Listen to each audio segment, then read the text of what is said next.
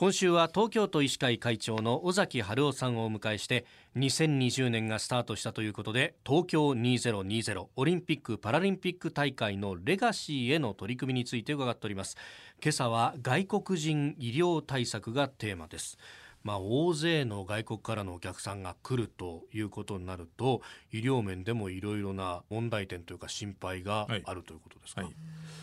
まあ、一つはですね、やはりあの言語ですよね。あの本当にたくさんの国からいらっしゃいますから、はい、あ私は英語ができるから大丈夫ですっていう話じゃなくて、多種多様な言語の方がいらっしゃるので、そういった言語対応をどうするかというのは一つですね。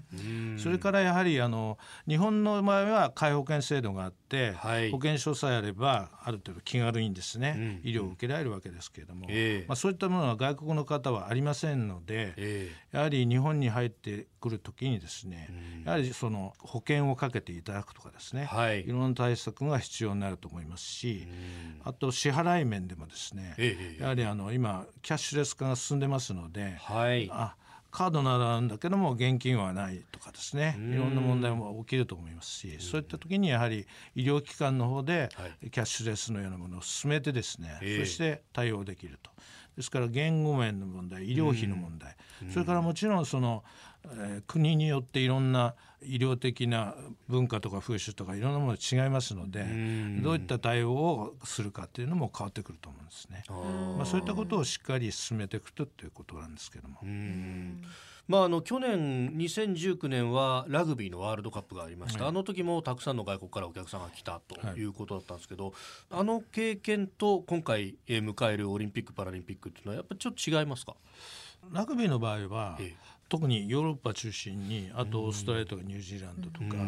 どっちかというと主に先進国とか多かったわけですよね、はい、だからそういう中で言語もそんなに多種多様ではないし、それから集まってきた観客の方もそんなにあの階層的にもですねあの割と同じような階層の方が多かったので。あ、まあ、中流よりもね上の人が結構来たということも言われますね。ですからそれに比べましてやはりオリンピックの場合はもう完全にいろんな国の方がいらっしゃるし、またいろんな階層の方もいらっしゃると思いますから、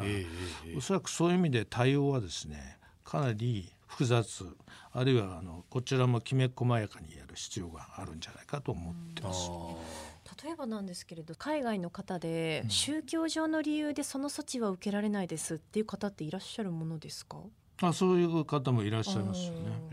だから例えばイスラムの方だったらどうこうとかですね、はい、やっぱりそういったものも含めて対応していかなくちゃいけない。と。ですからもちろん外国人を受け入れるための指定病院みたいのがちゃんとありますけどもそういうところはやっぱりそういったところまであの対応をですねしてると思います。ただ一般の診療所でもやはりあの、そういう観客の方がかなり、あのいらっしゃる地域ではですね、やはりある程度その言語対応もできて、である程度の初期的な治療ができるようにやはりしておく必要があるんではないかと思うわけですね。例えばボランティアの方なんかの研修もこれから2月ぐらいから今度本格的になってきますから、はい、そういうのにまあ連動して東京だけじゃなくて各国の選手が集まる地域もありますしそれから会場もいろいろ分散してたくさんあるわけですから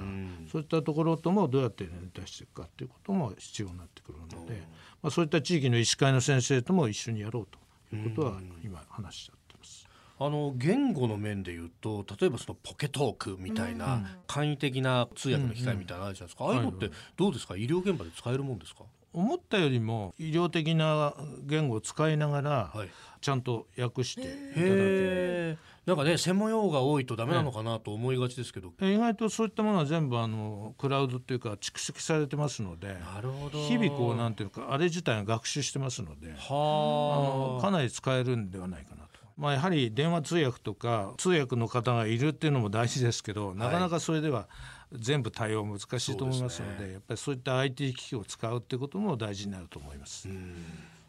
えー、明日もオリンピックの医療面でのレガシーについて伺ってまいります。東京都医師会会長尾崎春夫さんでした。先生明日もよろしくお願いします。よろしくお願いします。